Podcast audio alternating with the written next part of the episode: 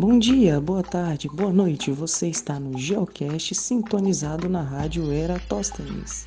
No programa de hoje abordaremos sobre o tema violência epistêmica e seus impactos na formação indígena, com vozes que você já conhece, como Ingrid Cruz. Oi, oi, gente. Natália Magalhães. Olá, galera e eu, Gustavo Souza, e com participação especial dos nossos guerreiros, Mirim Ju, Flávio Juruna e Lucas Icardi. Então, se acomode e aproveite!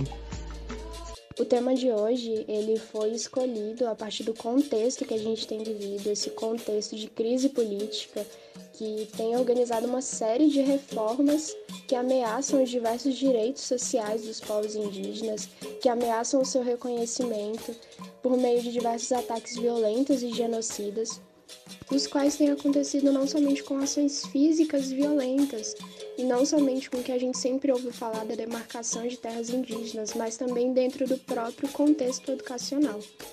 Bom, e como já é de conhecimento de todos, esse afronte à existência indígena não é algo somente recente, é algo que perdura, um processo de exclusão que já dura mais de 500 anos, o qual começou desde a chegada dos colonizadores europeus ao nosso continente.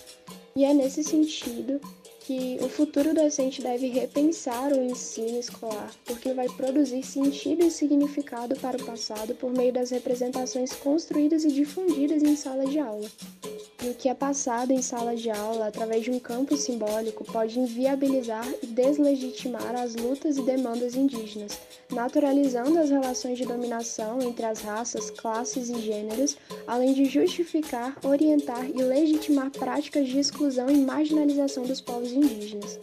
A forma como os professores abordam determinadas temáticas em sala de aula ou se posicionam de acordo com determinados assuntos influenciam em como os grupos sociais são vistos pela sociedade de uma forma geral, interferindo de alguma maneira na construção das identidades coletivas e individuais através do imaginário social.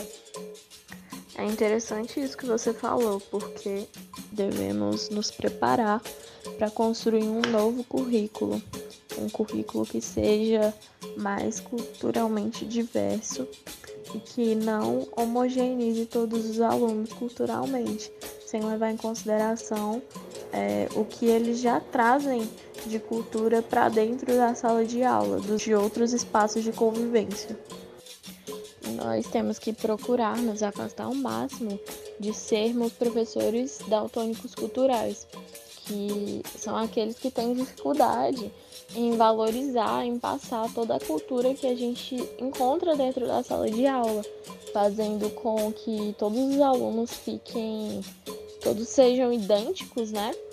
É, sem levar em conta a necessidade, as necessidades que eles têm em estabelecer é, atividades pedagógicas diferentes para que todos sejam incluídos é, dentro do ensino. E, é, e esse é um dos pontos que fazem com que os alunos indígenas sofram ao entrar nesse ambiente escolar, porque eles vêm de uma cultura escolar diferente e quando eles chegam para se juntar aos outros alunos, se deparam com professores que não sabem é, explorar e lidar com essa diversidade cultural.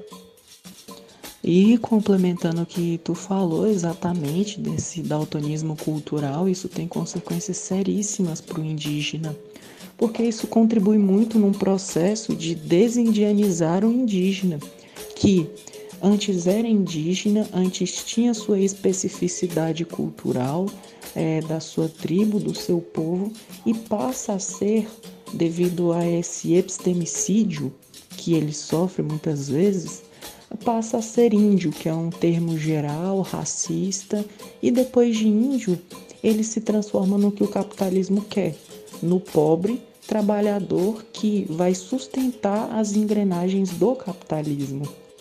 Além disso, depois de tudo, vem a cereja do bolo, a consequência mais marcante desse processo de desindianização do indígena, que seria separá-lo da terra, porque o indígena pertence àquela terra, ele vê aquela terra como um lugar, como algo que o acolhe, ele pertencendo ali. quando esse processo de desindianização o transforma em índio, o transforma em pobre, a cereja do bolo é separá-lo da terra. Dali ele deixou completamente de ser indígena, porque as suas ligações com suas raízes se perderam e o Estado fez o seu papel de homogeneizar, universalizar e unificar todas as pessoas sem respeitar todas suas especificidades culturais.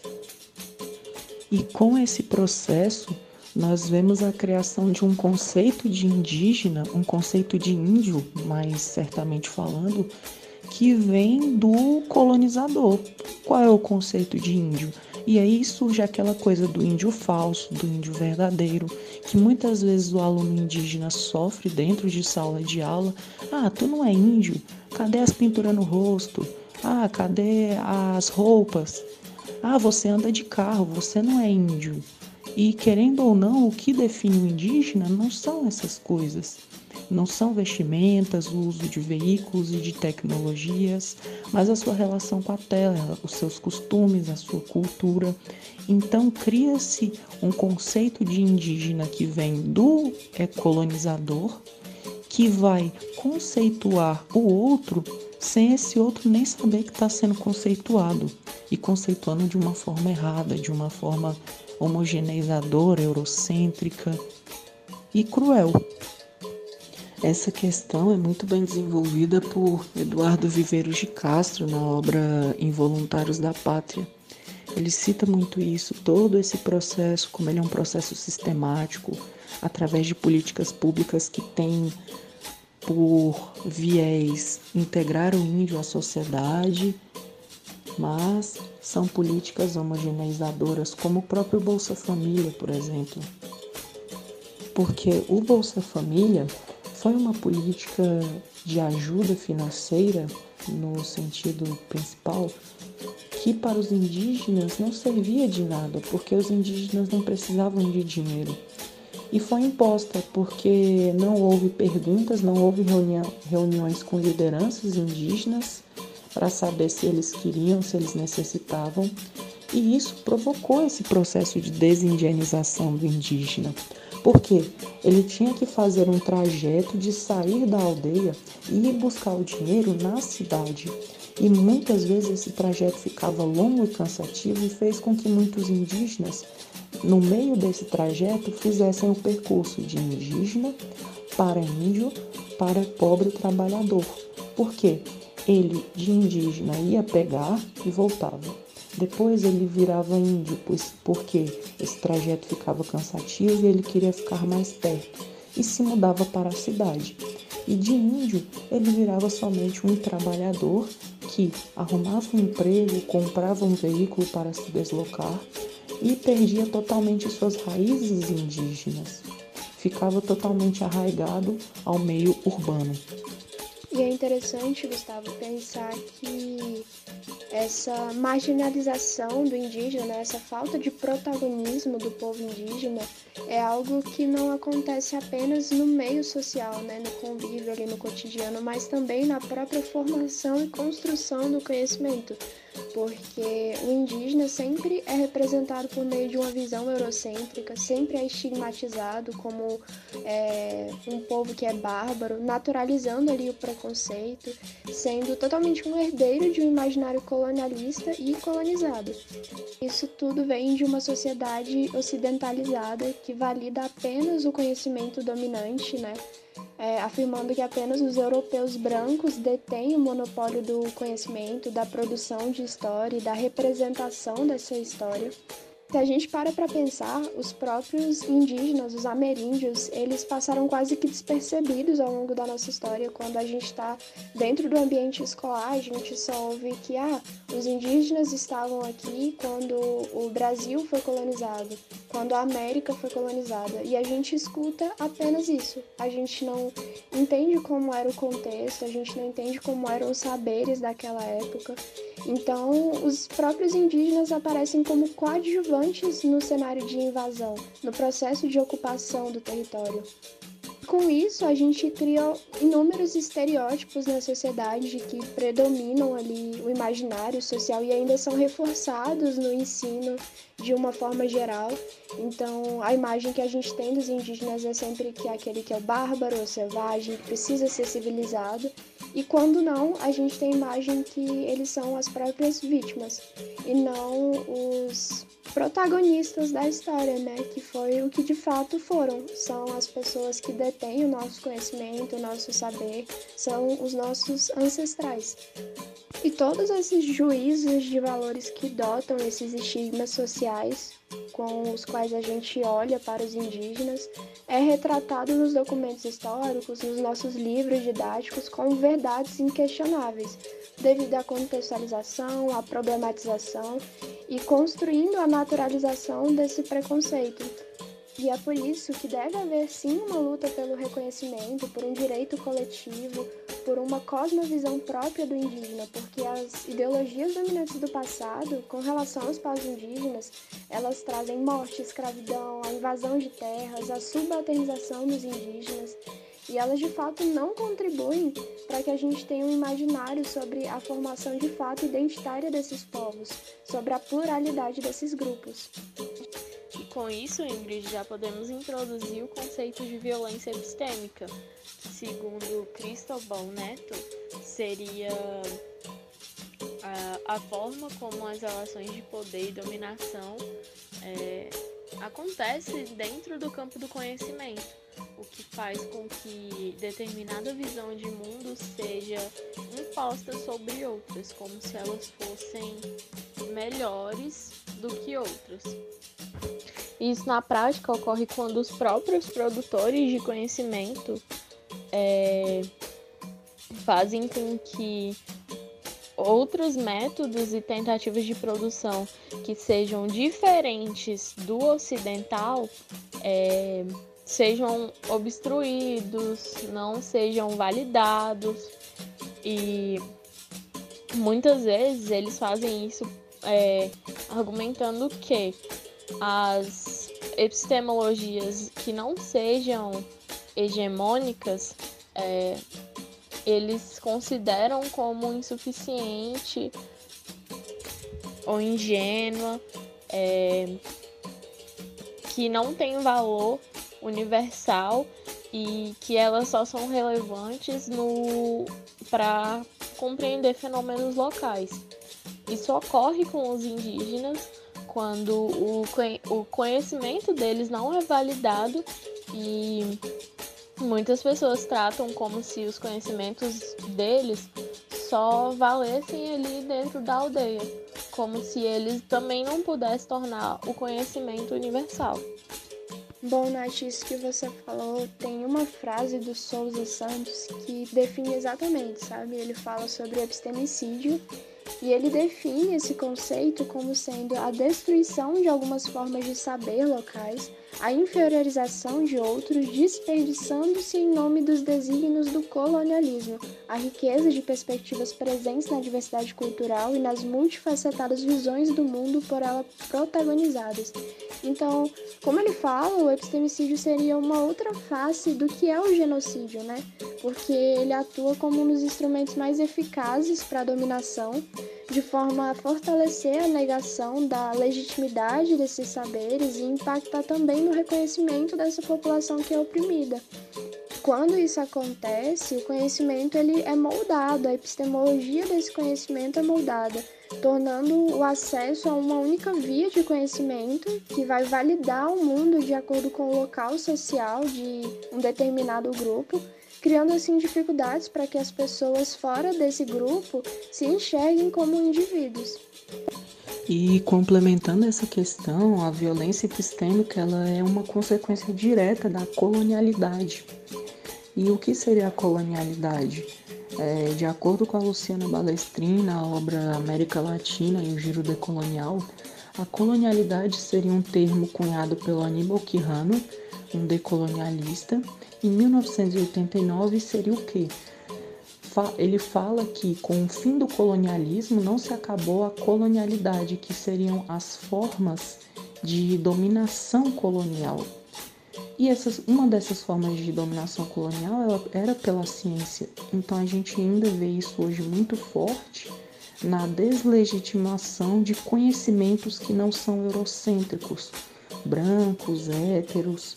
Então, muitas das vezes, os conhecimentos indígenas, que são importantíssimos, principalmente com a questão do ambiental, de como se portar com a natureza, são ignorados, principalmente dentro de sala de aula.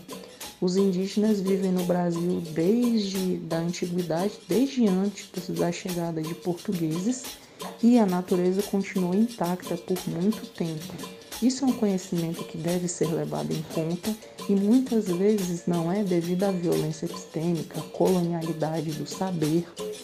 Tudo isso que faz com que esse conhecimento seja invisibilizado, seja ignorado, taxado como um conhecimento não necessário e dentro de sala de aula também, por professores muito engessados em métodos de ensino que é um método tradicional que só usa o livro e não busca abrir janelas para os seus alunos. E vê-se isso diretamente no currículo escolar. Por exemplo, na obra Currículo, Conhecimento e Cultura, tem-se uma definição de currículo que o currículo concentra as relações entre sociedade e escola, saberes e práticas socialmente construídas e conhecimentos escolares. Ou seja, é uma relação dialética entre a sociedade e a escola, onde a sociedade reflete o que a escola ensina e a escola reflete o que a sociedade está pregando. E muitas das vezes a nossa sociedade, sendo epistemicida, sendo preconceituosa com os indígenas, a escola no seu currículo não vai abranger é, é, a ciência indígena, vai muitas vezes ignorar. Por quê? Nessa relação dialética, ela vai continuar reproduzindo esses preconceitos porque ela foi ensinada a reproduzir. Sim, Gustavo. E mesmo com o decolonialismo, o colonialismo ainda deixa muitas marcas que não vão ser esquecidas por muito tempo e que ainda continuam sendo perpetuadas. É, um grande exemplo disso é que no ensino básico, ainda hoje, nós só aprendemos e também passamos o conhecimento da, da história do Brasil a partir de 1500, de quando os portugueses chegaram aqui. A gente ignora toda uma história anterior é, que é dos indígenas, de protagonismo indígena, antes, antes da chegada dos colonizadores. E além disso, quando eles são representados, muitas pessoas já têm é, fixo na cabeça o estereótipo do indígena americano por conta das pinturas, dos cocares. Tanto que quando o dia do índio que já tem uma nomenclatura incorreta, é comemorado, entre aspas, na escola, eles reforçam ainda mais o estereótipo de, do indígena estadunidense por conta do, das pinturas, dos cocares.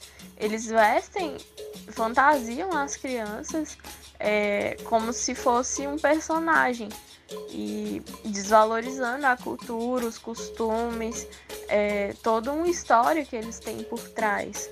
Não é apenas um dia que deve ser comemorado na escola. É todo um povo que tem sua cultura, que tem seus costumes, que tem uma história e que merece que essa história seja contada com respeito, com dignidade e essa questão da abordagem indígena nas escolas, do Dia do Índio, é, vai muito de encontro com o tokenismo. Tokenismo, o termo que foi cunhado por Martin Luther King, que é um processo que passa uma falsa visão de progressismo. Muitas empresas usam o tokenismo nos meses de conscientização negra, conscientização indígena, usam isso para passar uma imagem de que é uma empresa progressista, que é uma empresa de todos. Mas muitas das vezes aborda o tema de maneira errada, aborda o tema de uma maneira superficial que não vai ajudar aquela minoria. No dia do índio, como era chamado, era puro tokenismo. A gente abordava de maneira errada, não ajudava um povo com sua história e com sua cultura, e além do mais perpetuava estereótipos, preconceitos, tudo de ruim para, para o povo indígena. Nossa, Gustavo, e é exatamente isso que você falou, né? O sistema econômico, ele meio que direciona e molda toda a nossa sociedade. Ele, inclusive, vai determinar sobre o que é e como funciona o sistema educacional. É, a partir dali da sua lógica de produção, concentração de renda, a base da exploração, né, que gera a desigualdade e a exclusão, e é isso que alimenta, de fato, o capitalismo moderno. A história dos povos indígenas, ela demonstra claramente um sistema que usou a educação como uma arma de assimilação com objetivos de extermínio e destruição dos conhecimentos tradicionais. E é por esse motivo que a gente precisa sim refletir sobre a educação, sobre os seus fundamentos, sobre o status da ciência enquanto verdade absoluta, única e universal. E a gente precisa se impor, porque o conhecimento, ele não segue uma via única sobre o que é válido e sobre o que é importante. A educação ocidental, ela trouxe consigo uma relação de força política, uma relação de dominação. A colonização no Brasil, ela não termina com o fim dos impérios coloniais. A colonização, ela vai além dos sentidos físicos. Ela é cultural, ela é política e ela é principalmente epistemológica no que diz a educação uma dominação imposta sobre todas as esferas da vida, sobre todas as esferas sociais. E esse modelo de colonização, ele produz ao longo dos anos um sentimento de desvalorização, assim como a Nath falou, né? A gente precisa trazer com respeito essa cultura, trazer com respeito essa história, porque essa relação dos conhecimentos tradicionais foi de fato um assassinato de nível cultural, de nível linguístico, de crenças é, foi de fato um processo terrível no estabelecimento no âmbito ali do processo de transmissão do conhecimento. Então é de fato um epistemicídio cultural, um epistemicídio indígena. E é terrível pensar que a gente fala tanto sobre aceitar a diversidade e na nossa própria história, no nosso próprio modo de ensinar, a gente corta essa diversidade, né? A gente molda o mundo com contornos monoculturais. A gente tira toda essa complexidade que tem no nosso planeta. E essa questão da podagem da diversidade, dela ser muitas vezes cortada ou deixada debaixo do tapete para ficar invisível, né, para ninguém ver, ela é muito perpetuada na escola a partir do currículo oculto, que na obra Currículo, Conhecimento e Cultura é denominado como um conjunto de valores, atitudes transmitidos de forma subliminar, ou seja, de forma não direta.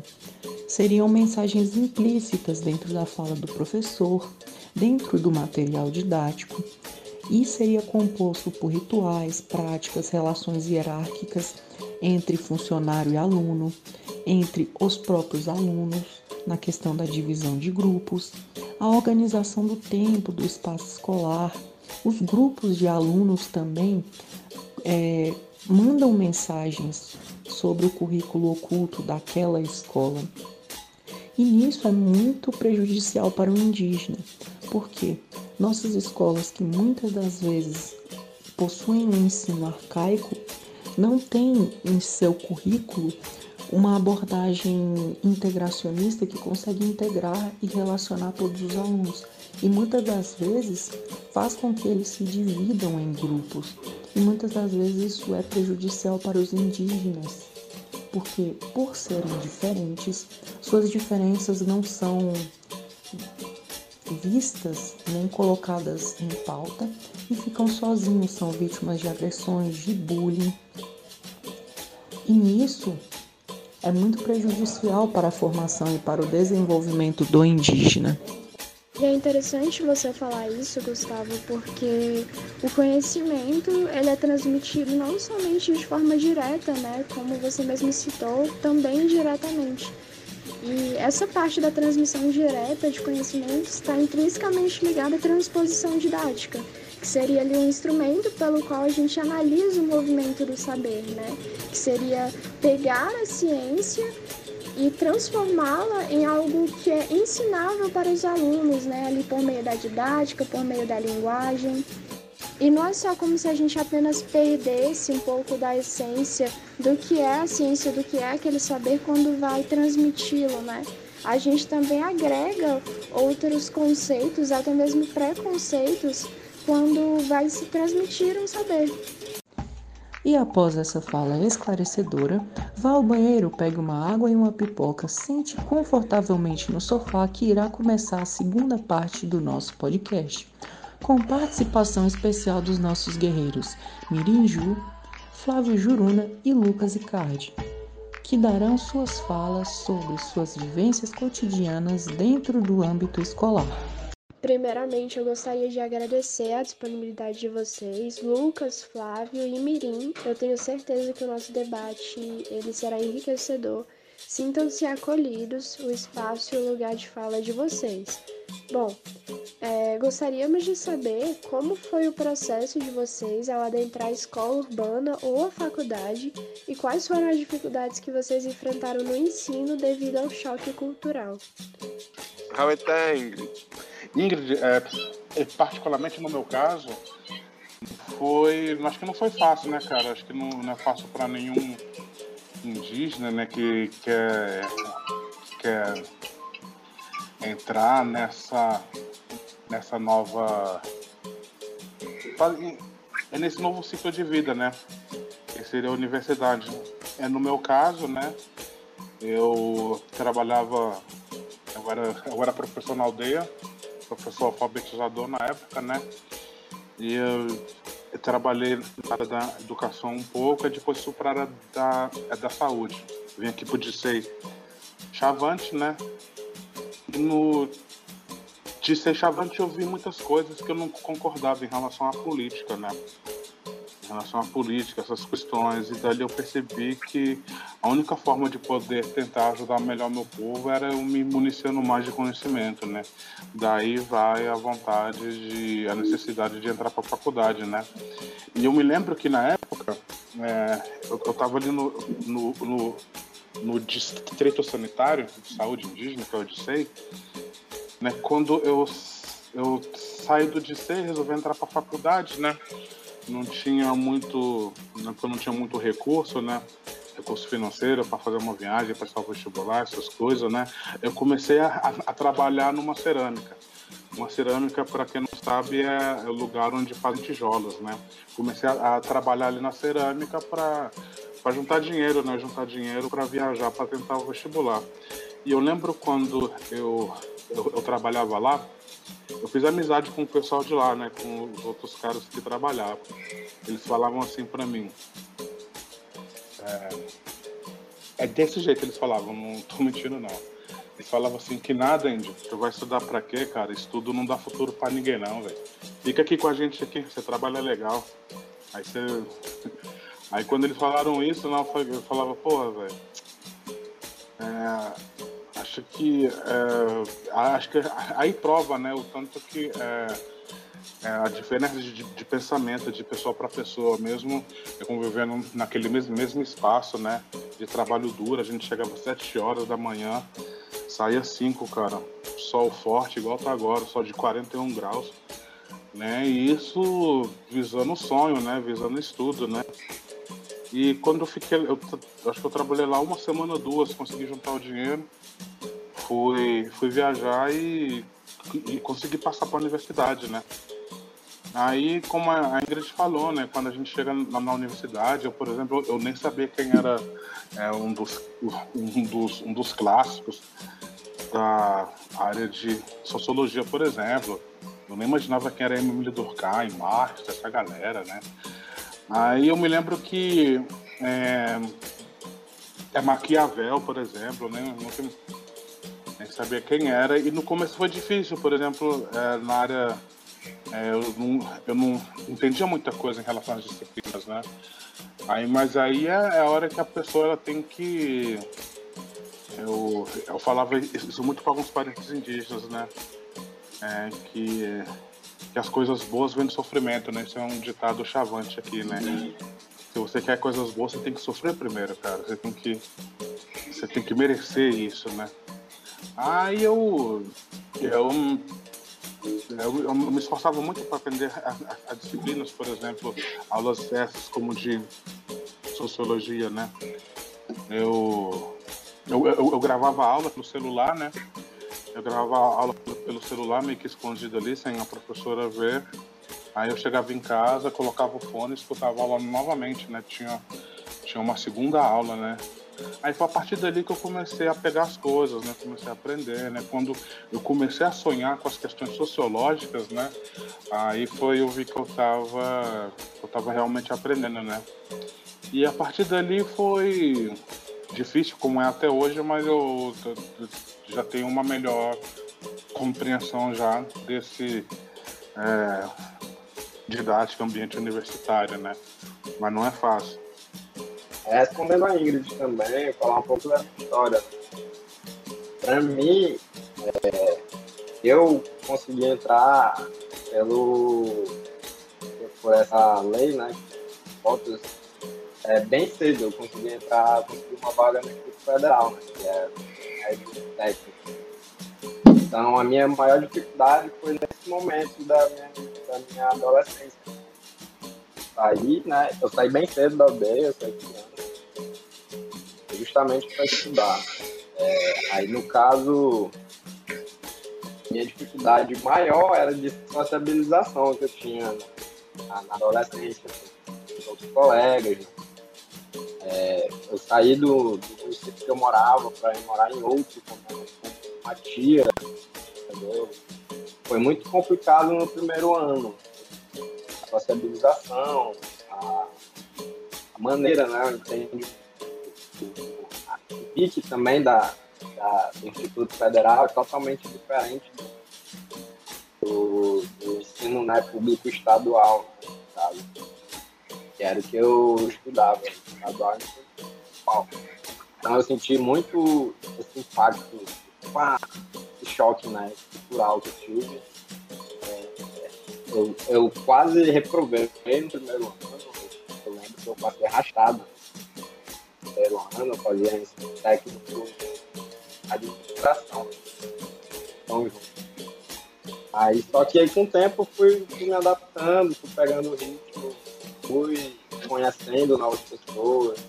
Uma coisa que eu, que eu observei nesse período que eu fiquei no Instituto Federal que muitos indígenas, é, alguns têm uma dificuldade maior, né? Entender as coisas entender a maneira como é ensinado as coisas. E a gente sempre buscava ajudar um ao outro, né? O bom é que tem indígenas tem isso, a gente se preocupa com o coletivo, né? Para que todos individualmente saiam bem e bem. Então, esse foi o meu primeiro contato com esse ambiente de fotos, né? Corrente de fotos. Aí foi quando, logo depois, eu terminei o IFAM, eu entrei na, na Universidade Federal do Amazonas, seguindo na área de administração. Aí já foi mais tranquilo para mim na, na graduação. Já, já, já, tinha uma base muito boa do, do IFAM, do Federal. Então foi uma forma de me preparar para a universidade. Então, hoje em dia já também já consigo já ter uma compreensão melhor da, do assunto, né, do conhecimento que estão é, ensinados na universidade. E é isso, gente. E aí eu entrei na UNB agora nesse ano. Eu ainda nem cheguei aí presencialmente na UNB. Tá, eu só online. Mesmo assim, já, estão integrados ao aos indígenas né, da UNB. A Cláudia faz um trabalho maravilhoso né, dessa ligação é, então é isso. Né? É um pouco da história. É isso aí. Acho que é nesse sentido mesmo, porque é, a gente pensando, né? É, hoje tem, a gente luta por política, né, por os povos indígenas nos territórios a gente luta por política aos povos indígenas que estão na cidade também, né? Então, a, a política de educação tem todas, né, como os parentes falou, desde novo essa diferença, né, de como a gente aprende tradicionalmente e como que a escola é, trabalha o conhecimento, né, o ensino do conhecimento.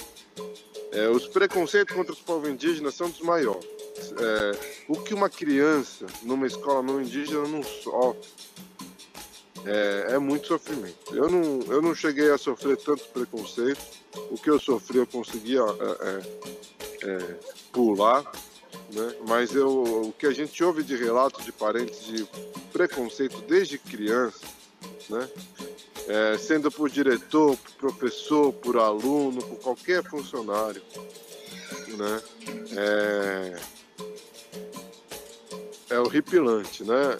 É, é desumano né? E, e toda essa forma de política que a gente faz são, acaba sendo três formas, né? Que é acesso, permanência, né? Então seria, na verdade, acesso, acolhimento e permanência, né? Porque uma política de acolhimento é fundamental para a entrada dos indígenas em cada ambiente, né? na, na universidade, a maloca, esse, essa é política de acolhimento, né? onde os próprios parentes, a gente faz atividade, recebe os novatos né? É, presencialmente, ou agora foi, foi online. Né? É, aí a coordenação da associação se apresenta, né? E vai aprendendo um pouquinho como é. Porque você entrar num lugar que, que querendo ou não, a gente sabe dessa violência é para toda idade, né? é adulto fazendo violência, então é, ter é, outros indígenas junto, né, é muito melhor do que estar sozinho, né? Até por isso que nesses últimos vestibulares indígenas a luta, né, é, do coletivo indígena foi da Yumbi foi que tivesse pelo menos duas vagas para os cursos é, que estavam oferecendo vaga né, para que o aluno não tivesse que estudar, cursar todo sozinho, né? Que aí assim pode um apoiar o outro, um ajudar o outro, inclusive nessa questão é, da sociabilidade, né? É, com professores, o que tem é um acompanhamento, é, quando necessário, é, do pessoal da COQUEI, da Coordenação Indígena, né? dentro da UNB, estou falando, né, para solucionar, porque sempre tem um problema ou outro durante o curso, né, seja com documento, seja com é, entendimento em alguma disciplina, né, porque dentro da disciplina tem isso também, tem conhecimentos que, como eu posso explicar, conhecimento que, que na universidade trabalha como se fosse caixinha, caixinha de conhecimento, né? E, e você tem que ter muita caixinha. Impressionante o tamanho da sua casa para você ter tanta caixinha né, de conhecimento. Porque cada coisa tem um nome. E se você não souber um nome, você parece que é dado como se você não tivesse entendido nada. Né? Então, a desistência de parentes na universidade né, acontece por causa disso, dessa não entendimento do modo do, do aprendizado indígena. Né? Não é que a gente quer uma prova diferenciada, é, somente para gente ou que a gente passe de qualquer jeito. Né? Mas que compreenda que o próprio modo de educação deve contemplar os aprendizes, né? quem está aprendendo. Então, se uma educação não contempla o, o, quem está aprendendo, ela é segregadora essa educação, né? Então, realmente é um diálogo que precisa, ter fe precisa ser feito, né?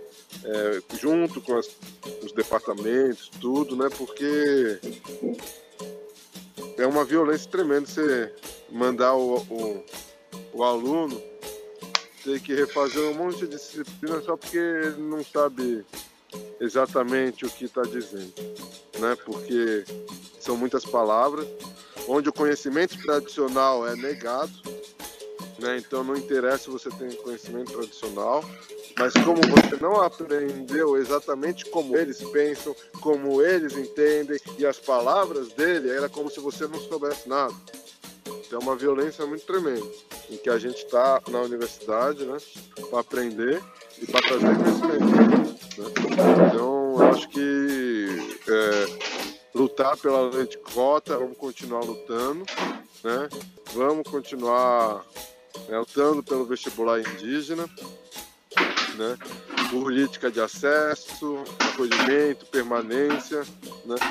e por que não uma política de conclusão, né? porque é difícil ficar muitos anos fora da comunidade, é difícil você ter um é, ter todo o necessário para se formar. Né? Então a gente sabe que quando a gente está aqui, por exemplo, a gente está nesse espaço, a gente está reivindicando essas políticas para que cada parente que queira entrar na universidade possa ter essa oportunidade. Né? E todos os parentes ter toda a força necessária para se formar. Né? E podemos ajudar a nossa comunidade. A ETEC. É de fato impactante o relato de vocês. Acaba que a gente se encontra em uma bolha e não faz ideia de como é a realidade do outro, né? Isso só mostra como é necessário dar voz àqueles que fazem parte das minorias, que são representantes de movimentos e de culturas que estão sendo cada vez mais excluídas, exploradas e extinguidas. É triste perceber como essas situações são silenciadas pela sociedade. Bom, e dando continuidade, como vocês veem a questão da validação do direito indígena pela sociedade no geral? Ah, até. É, é nesse sentido mesmo, né? É, continuando, é, essa relação direito humano e direito indígena, né? Enquanto o direito humano né, é universal, direito indígena é específico e diferenciado. Né? Então a gente consegue perceber que são duas ordens diferentes, né? porque o direito humano ele parte desse histórico, como o Lucas falou, né? É, da, da, guerra, né? parte né, num, num, de um processo da sociedade de globalização seguindo forças, né, é, poderes hierárquicos de dominação. Né? A gente não pode imaginar essa globalização é boazinha. Não, isso tudo existe um aspecto de dominação dentro. Né? Então, se a, a escravidão foi proibida em 1888, né? 1940 45 teve a guerra, logo após a guerra houve esse decreto dos direitos humanos, né, que a ONU fez todo um trabalho, inclusive né, é, diplomático, para não haver uma guerra nuclear. Né? Então a gente reconhece essa, essa grande conquista, essa grande é, é, evolução do direito, né, com esse aspecto do direito humano, onde cada ser humano ele é, é, merece seu direito como qualquer outro, universal, porque até então tinham parcelas da população que tinham mais direitos do que outros. Né? Então a gente sabe que isso, toda questão de direito, não é algo que foi dado. Foi algo que foi muita luta, muito esforço de toda parte da, da, da sociedade. Né? Tanto é, não indígena, né? Como a questão mais específica do direito indígena foi muito conquistado por muita luta dos povos indígenas. Então, são aspectos diferentes né? em que né, nessa hierarquia de, de, de, poder, por exemplo, quem é rico tem mais poder do que quem é pobre. Né? Quem é, é estudado tem mais poder do que quem é analfabeto né? Seja poder dentro do, da divisão internacional do trabalho, né? poder aquisitivo, né? É, e qualquer é, territorial. Né? Então a gente sabe que, que, que isso tudo do direito humano ainda está em processo. Né? E esse processo é muito importante ter o aprendizado junto com o direito indígena. Né? Porque o direito indígena não foi nos dado pelo Estado. Né? Se a gente, esse histórico, né, é, tem todo um histórico das leis indígenas, né, é, referente aos, in, aos indígenas dentro do Brasil, e a gente sabe que até muito recentemente todas essas leis eram de é, ou de negação de direitos, né, como em 1750 teve a bula, bula papal, né? Não sei se foi bula papal, foi foi perto dessa época que teve do acho que era do Afonso Sardinha, né? Que ele decretou ainda, né, como com a relação com Portugal, né? Em que no processo de colonização do Brasil não estava conseguindo colonizar o índio porque o índio vivia do seu próprio modo, não precisava dele, né? Então foi proibida a língua indígena. Se você falasse, você podia perder sua língua, perder sua vida. Né? Então foi proibido é, a cultura, a manifestação cultural dos povos indígenas, foi proibida a, a nossa cura, a nossa medicina natural e a nossa cura né, espiritual, né, chamado de feitiçaria, de, de invocando né, como se fosse coisa do diabo. Né? Então houve toda um, um, uma violência contra os povos indígenas né, que perpetuaram por séculos aqui durante o processo de colonização. Né? Posteriormente, né, com o Marechal Rondon, né, que foi um marco com a criação do SPI, né, Serviço de Proteção ao Índio, né, e integração ao, ao mercado de trabalho, né, não lembro certinho o nome, mas tinha uma ideia de transformar o indígena em trabalhador brasileiro, né, em que servisse ao patrão, que era o Estado ou algum patrão que servia aos interesses do Estado, né, e num processo de integração dos povos indígenas à, à, à cultura e à sociedade ocidental. Né? Então, esse processo de direito humano globalizante, né? onde foi forçado o ensino do, do português, forçado a entrada de escolas, de igrejas, né? que antes era a igreja que cuidava disso, aí foi passado para o Estado, né? É, do processo de alfabetização e educação, né, junto dessa ideia de integração. Aí é isso é trabalhando o indígena como tutelado pelo Estado. O indígena não tinha é, direito por si só, né? Então a gente não podia falar, não podia manifestar nosso, nossos desejos, o que que a gente sentia. Isso tudo, quem falava, todo indígena que falava contra a invasão, contra a dominação e toda a violência, né, era taxado de brabo, de arredio e era, e era morto. Né? Então hoje a gente está com, por exemplo, é, a nossa deputada, Joana Wapichana, defendendo o direito indígena né, é, no Congresso, é um avanço né, que antigamente era, é, é não poderia. Né? o próprio Mário Juruna, né, durante aquele período da ditadura, do final da ditadura. Né? Então, é, é, nesse período da ditadura, por exemplo, não podia os indígenas em cortes internacionais da ONU né, manifestar as violências que sofriam da colonização, né? E que não era dado como colonização e continua não sendo dado como colonização pelo Estado brasileiro. Essas violências continuam. É importante salientar. Né? Essas invasões das igrejas, forçando uma religião, falando que a nossa cultura é do diabo, né? seja a ciência negando nossos saberes, impondo um, um outro modo de, de, de mundo. Né? Então são violências que, e o Estado, né, a gente vê a questão territorial, né, a dominação, a colonização na tentativa de extraviar, né, ainda o território dos povos indígenas ainda hoje. Né? Que a gente não está reivindicando onde a gente não está, a gente está reivindicando onde a gente está, onde a gente vive, onde a gente conhece tudo, onde a mata nos conhece, né? o rio nos conhece e a gente conhece.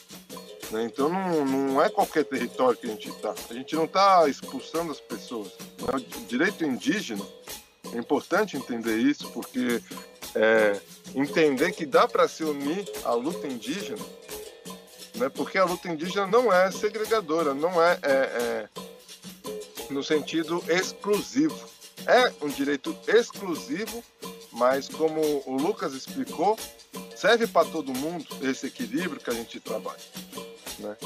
Então, dentro do direito específico e diferenciado, né, cada povo, cada comunidade é, foi se organizando com as suas lideranças, né, dentro de, de fóruns que foram sendo criados, né, principalmente a partir da década de 90, né, que a gente falou um pouquinho sobre a ingressão dos indígenas na universidade, sobre a educação indígena, foi semelhante sobre a saúde indígena, sobre o, é, a questão territorial, né, o reconhecimento dos povos indígenas, né, ou o primeiro conhecimento sobre os nossos direitos, porque até então nunca nos foi dado ou ensinado.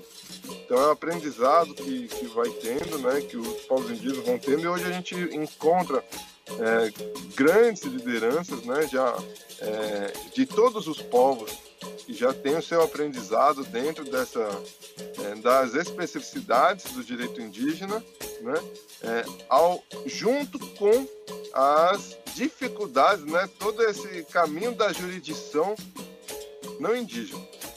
Né, porque o direito, infelizmente, a gente ainda precisa debater o que é direito. Né? Porque direito nessa sociedade ainda é visto como mercadoria, ainda é visto como aquisição. Né? Então, por exemplo, se está na Constituição que você tem direito à alimentação, se você não tem dinheiro, você não consegue ter esse direito. Se você tem direito à moradia, se você não tem dinheiro, você não consegue ter esse direito. Né? E, é, e a água, a, a, ao bem-estar social né? e outros direitos que são universais, né? você não tem acesso a esse direito. Né? Então precisa ser trabalhado essa compreensão que o direito e toda essa esse percurso jurídico, esse percurso da sociedade ocidental, ele parte de uma mentalidade de dominação, né? seja pelos impérios, né? passando pelos reinados, né? passando pelos estados-nações né, e a sua colonização. Hoje, esses estados ainda praticam colonização. Hoje, o, o como é que chama? O, o setor financeiro de capital ainda exerce, ainda fa, faz essa colonização. Seja países ricos indo fazer é, atividades que degradam a natureza, e utiliza mão de obra barata em países ou de paraíso fiscal ou de baixo nível de direitos é, do trabalhador ou direitos humanos. Né? Então é um conluio dos desenvolvidos nessa dominação que ainda existe.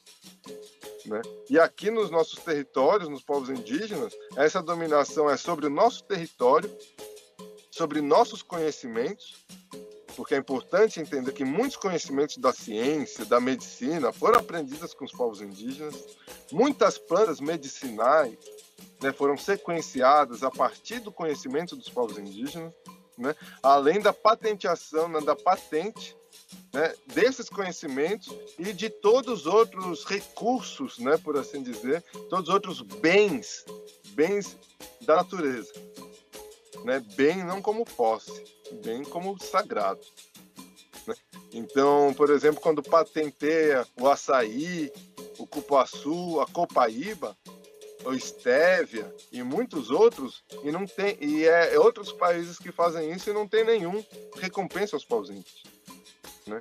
E esse, esse ponto chega na questão da, da questão da apropriação cultural.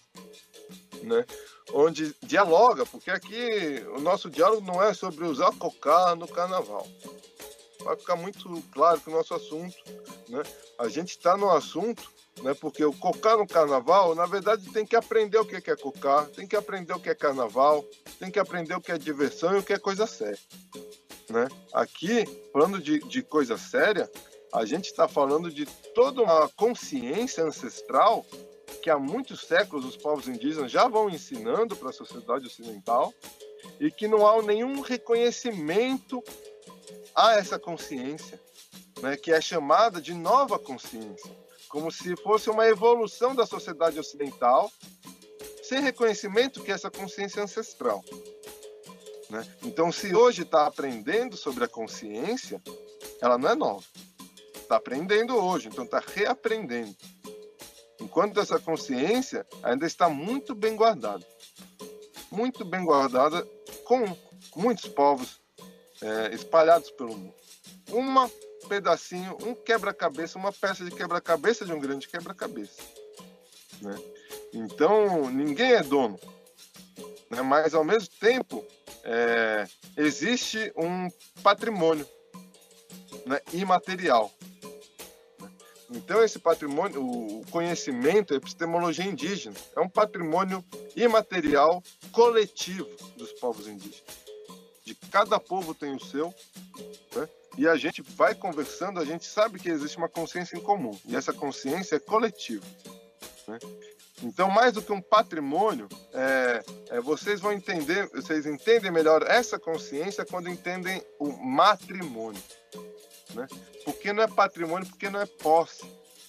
Porque essa consciência a gente faz parte. Né? Nós viemos dessa consciência, fomos originados por essa consciência. Né? Então, o matrimônio, lembrando né, da mãe, né, da consciência da mãe terra. Né? E matrimônio como um casamento. É uma união, uma comunhão. Então, essa consciência necessita um casamento com ela, um compromisso. Não é você só acessar seus conhecimentos e continuar degradando e vivendo sua vida sem responsabilidades. Né? Essas responsabilidades, existem responsabilidades individuais e responsabilidades coletivas. A responsabilidade coletiva é responsabilidade individual de cada um também. Então, a luta pelo bem, a melhora da, da, da, vida de cada ser humano e da, de cada ser vivo da Terra é uma luta de cada indivíduo. Né? Ao mesmo tempo que, é, que a gente né, não, não, não faz assim, né? Ah, seja igual ao índio. Né? Então, existe realmente uma, uma re, retransformação, né? uma é, metamorfose da consciência. Ela é assim. Ela não é estática. Ela não é um objeto. Ela é viva. É um sujeito. É uma inteligente. Né? Então ela vai ensinando para gente de acordo com o aprendizado que cada um vai tendo. Né? Então eu queria terminar lembrando né, é, grandes exemplos né, dos, dos, é, da luta dos direitos humanos na Terra né? Porque vocês conseguem ver que dentro dessa luta pelos direitos humanos existe uma grande consciência contida nela, né? Seja com Gandhi, né? É, contra a dominação inglesa da Índia, né? Seja o Mandela é, contra o apartheid na África do Sul, seja é, o Martin Luther King pelos direitos civis dos afrodescendentes na, na América do Norte, nos Estados Unidos, né? Aqui eu posso, seriam muitos os nomes entre os povos indígenas. Eu, como Guarani, vou lembrar o Marçal de Souza Guarani, Marçal de Souza Tupani, né? que foi uma liderança espiritual Guarani, lá do Mato Grosso do Sul, que teve um encontro, inclusive na, nos anos 80, com o Papa, quando o Papa, que era o João Paulo, ainda veio aqui para o Brasil, Existe esse vídeo no YouTube em que ele fez uma fala fortíssima e verdadeira. E que logo depois, semanas depois, ele foi assassinado por, por conta dessa fala. Então são memórias dessas pessoas que lutaram, foram assassinadas. Né? Cada parente que nessa batalha pelos nossos direitos, cada ser humano, né? seja é, é, como é que chama o pessoal do seringueiro, pessoal é, né? sejam os ambientalistas, né? que a gente sabe que são muito assassinados, né? e toda pessoa que luta pelos direitos humanos ainda hoje são perseguidas, né? porque existe uma grande dominação aí. Essa dominação usa o capital. Mas a dominação, não confundamos com capital. Então a gente tem que lutar contra a dominação, não contra uma algo que nem existe. Que é o capital. Ele existe, mas ao mesmo tempo ele é fictício.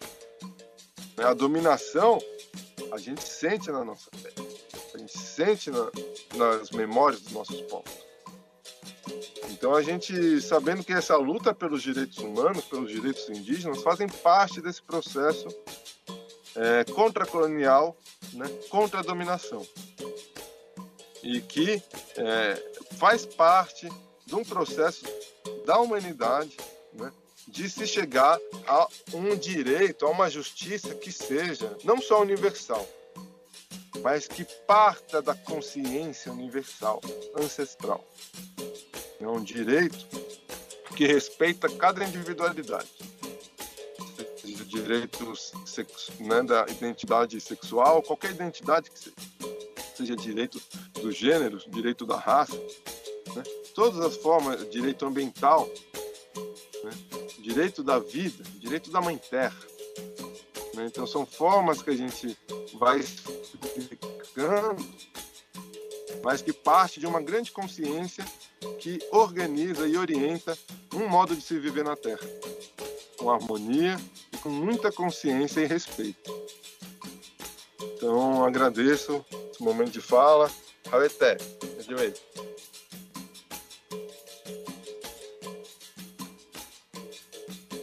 quiserem falar um pouquinho, pessoal, querem comentar? Bora lá, a gente começou um pouco tarde, se vocês não se importarem, a gente passa um pouquinho também.